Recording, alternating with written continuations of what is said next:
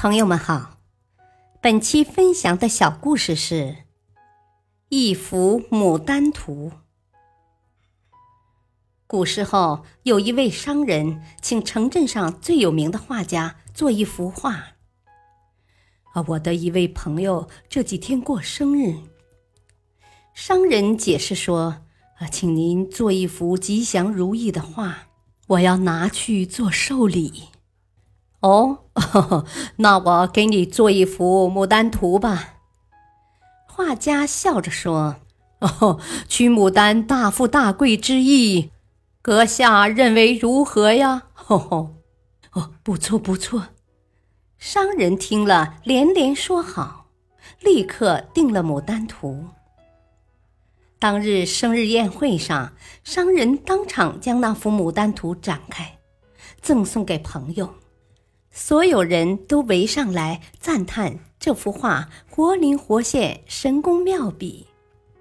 这时候，却忽然有一个人惊讶地指着画上的一朵牡丹花说：“嘿，你们看，这幅牡丹图的最上面这朵竟然没有画完整花边，那大富大贵不就成了富贵不全吗？”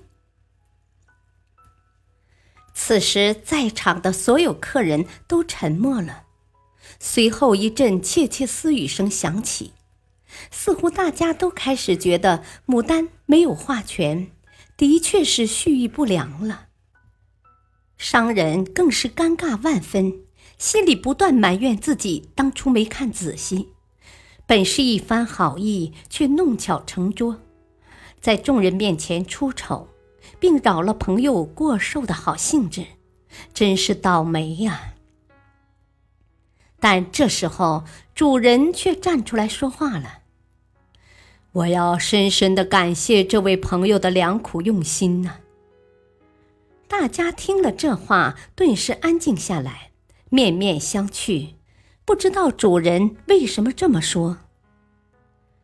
而，正如各位都看到的，最上面的这朵牡丹花没有画完它该有的边缘，牡丹代表富贵。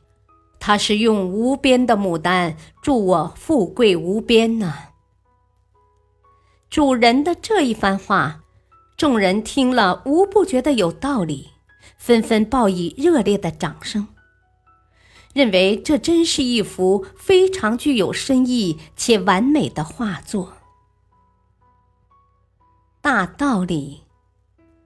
故事里，在那样尴尬的场面下。主人聪明的圆场给朋友保全了面子，也将寿宴和谐美好的气氛给挽回来了。